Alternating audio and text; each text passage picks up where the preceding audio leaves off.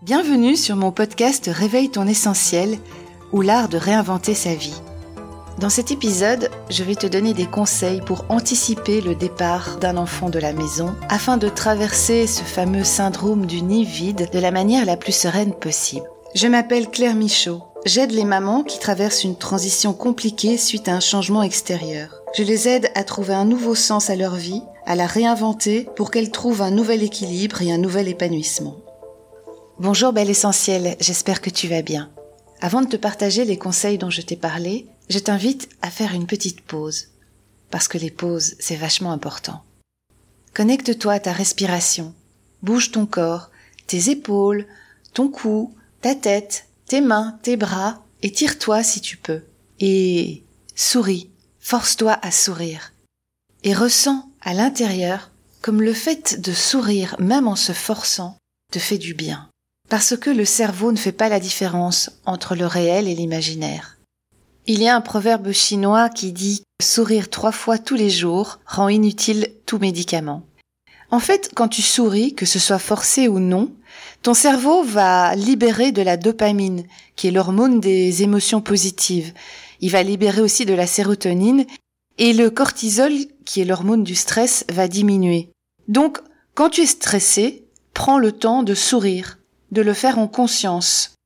Donc sourire diminue le stress, sourire rend heureux aussi. Il booste le système immunitaire, parce que quand on sourit, les cellules vont s'oxygéner beaucoup plus rapidement, ce qui va activer la circulation et qui va donc stimuler ton système immunitaire. Sourire fait paraître plus jeune aussi. On pense que sourire accentue les rides, mais c'est pas vrai parce que l'activation des 17 muscles de ton visage va permettre de réduire les signes de vieillesse. Les zygomatiques qui sont stimulés vont avoir un effet tenseur et donc tu vas paraître plus jeune.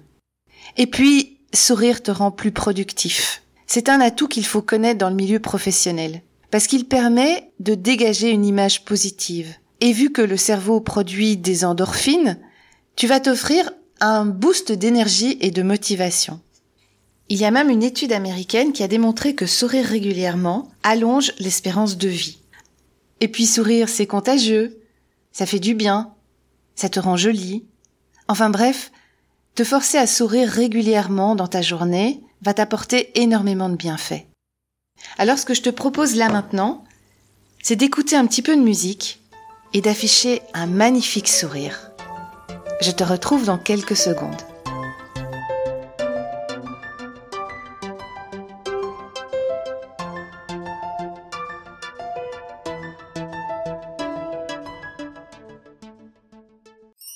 Il est temps maintenant de te parler de ce fameux syndrome du nid vide et de comment te préparer pour le traverser le plus sereinement possible. Déjà, comme je l'ai dit dans l'épisode précédent, je trouve que ce mot nid vide est assez violent. Que dirais-tu de le remplacer par libre, un nid libre ou un nid libéré? Parce qu'une fois que ton enfant est parti, tu vas te rendre compte qu'il y a tout un espace qui est libéré et cet espace-là, tu vas pouvoir en profiter pour le remplir avec des choses qui te tiennent à cœur et que tu n'as pas eu forcément le temps de mettre en œuvre avant. C'est aussi une opportunité de créer une nouvelle relation avec ton enfant. En fait, ce moment, c'est le début de quelque chose de nouveau. Mais avant d'en arriver là, c'est vrai qu'il faut passer par ce passage compliqué. Je vais te raconter l'histoire d'une femme que j'ai accompagnée pendant quelques mois. Anne m'appelle un matin pour prendre rendez-vous. Elle me dit que c'est urgent et je sens effectivement dans sa voix une détresse, un appel au secours. Je lui donne un rendez-vous et quand elle arrive, elle s'assied, elle me regarde, on n'a pas encore parlé et elle éclate en sanglots. Quand elle se calme, elle m'explique que son fils lui a annoncé la semaine d'avant qu'il allait partir vivre à Montréal dans quelques mois. Et là, elle me dit je suis effondrée, c'est la fin du monde pour moi. Anne vient juste d'avoir 50 ans elle est mariée, elle a deux enfants, dont Antoine qui a 25 ans et qui va bientôt partir, et Julie qui a 20 ans et qui est en plein milieu de ses études. Elle travaille à mi-temps dans un boulot qui ne la passionne pas particulièrement, mais elle ne s'est jamais vraiment posé de questions. Et en m'expliquant tout ce qu'elle ressent, elle se rend compte à un moment donné que sa vie était tournée essentiellement sur ses enfants et qu'elle s'est vachement oubliée elle-même. Et du coup, là, maintenant, avec ce fils qui part, elle réalise que sa fille va partir aussi. Et tout en continuant à parler, elle me dit, en fait, c'est vrai qu'on sait depuis le départ que les enfants vont quitter la maison, vu que nous, on a quitté la maison de nos parents aussi. Mais, mais j'ai pas préparé ça. Je, je, je peux pas. Et là, je suis dans l'urgence. Mon fils part dans six mois et j'ai envie de me préparer. Alors six mois, c'est beaucoup. Anne a bien fait de demander de l'aide, de s'exprimer, parce qu'on va pouvoir mettre une stratégie en place pour qu'elle se rassure par rapport au départ de Antoine. Mais c'est très peu en même temps, parce qu'en général, cette séparation se prépare quelques années à l'avance. Mais bon, on part de là où on est, donc on attaque. Dans un premier temps, j'ai demandé à Anne de quoi elle avait peur et pourquoi elle avait peur de ça. Et donc ces peurs se sont quelque part séparées en deux. Il y avait ses propres peurs par rapport à son vécu, et il y avait aussi les peurs que son fils ne s'en sortirait pas sans elle. Dans un premier temps, on a été voir quelles sont ses propres peurs. Et très vite, elle s'est rendue compte que c'était lié à son propre départ de chez ses parents. Elle a très mal vécu ce moment-là. Elle a très mal vécu ce moment-là parce que elle a eu le sentiment que quand elle est partie, elle avait perdu sa place d'enfant. Que ses parents avaient vraiment tranché en disant bon ben maintenant tu es grande, tu as voulu quitter la maison, tu te débrouilles toute seule. Or elle me dit que pour elle, la première année où elle a vécu seule, c'était un véritable cauchemar. En fait, elle me dit je savais rien faire. Et vu que mes parents avaient dit maintenant tu te débrouilles toute seule, ben je leur ai pas demandé de l'aide, j'ai fait semblant que ça allait. Et tout en racontant son histoire, elle me dit en fait, ma mère s'est occupée de tout à la maison. Elle s'occupait de notre repas, de notre lessive, des courses, de nos rendez-vous chez le médecin, de ce qui fait que quand moi je suis partie de la maison, en fin de compte, je savais pas faire grand chose. Et j'ai dû tout apprendre. Et ça, je l'ai mal vécu. Je lui demande en quoi cette situation pourrait se reproduire pour votre fils? Et là, elle repleure. Elle repleure et elle me dit parce que j'ai fait comme ma mère. J'ai tout pris en charge pour mes enfants. J'ai peur que Antoine ne s'en sorte pas. Donc on avance. On avance parce qu'elle a exprimé sa peur profonde que Antoine revive ce qu'elle a vécu. Et maintenant, on peut se focaliser sur la solution. Elle a six mois maintenant pour se rassurer elle-même qu'Antoine est autonome. Pendant ces six mois, elle a parlé à son fils. Elle lui a expliqué comment elle avait vécu ce passage. Elle a expliqué aussi qu'elle avait peur parce qu'elle se rendait compte qu'elle avait été une maman poule et que ben, qu'elle avait fait énormément pour son fils. Et ils ont entamé un nouveau dialogue, une nouvelle relation d'adulte à adulte, parce que son fils a compris ses peurs, donc l'a rassuré sur certains points. Elle s'est rendue compte en fait que son fils savait très bien faire à manger alors que elle l'ignorait complètement. Son fils s'est rendu compte que par exemple pour les lessives ça allait être compliqué. Du coup Anne lui a expliqué comment on faisait les lessives. Et donc pendant ces six mois, Anne a transmis tous les outils qu'elle jugeait nécessaires à son fils, qui lui de son côté la rassurait. Leur relation a muté. Antoine, de son côté, a compris que sa maman était un soutien, qu'il a compris que quoi qu'il arrive, il pourrait toujours compter sur sa maman, sans se sentir étouffé et trop materné. Et Anne, de son côté, a compris qu'elle restait la maman d'Antoine, que ce n'est pas parce qu'il partait que tout d'un coup ce rôle de mère s'arrêtait. Elle a compris que ce rôle évoluait et qu'Antoine aura encore besoin d'elle, autrement mais qu'il aura toujours besoin d'elle, et que quoi qu'il arrive, elle restera toujours sa maman. Il y a un domaine dans lequel Anne n'était pas rassurée, c'était comment ils allaient se donner des nouvelles. Et en même temps, elle n'osait pas trop en parler à son fils parce qu'elle avait peur de l'étouffer. Je lui ai rappelé que lui exprimer sa peur ou lui exprimer son besoin d'avoir des nouvelles régulièrement de son fils était quelque chose de sain. Anne a été en parler à son fils qui a très très bien compris les besoins de sa maman, qui a fixé ses limites à lui, et donc ils ont mis en place une espèce de, plan de communication, s'appeler une fois par semaine via WhatsApp, s'envoyer des petits clins d'œil, et puis Anne lui a quand même dit qu'elle avait envie de partager un peu son quotidien. Antoine l'a rassuré en lui disant qu'il lui enverrait régulièrement des photos.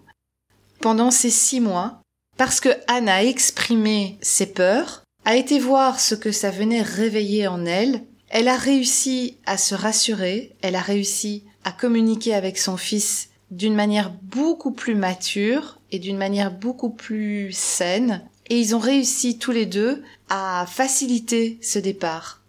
Et le jour du départ arrive. Et ce jour-là, on l'a préparé aussi avant. On l'a préparé aussi parce que quoi qu'on ait fait avant, c'est toujours déchirant de voir un enfant partir. Quelques semaines avant, j'avais demandé à Anne ce dont elle avait vraiment envie. Qu'est-ce qui lui ferait super plaisir? Un truc très concret à mettre en place ce jour-là.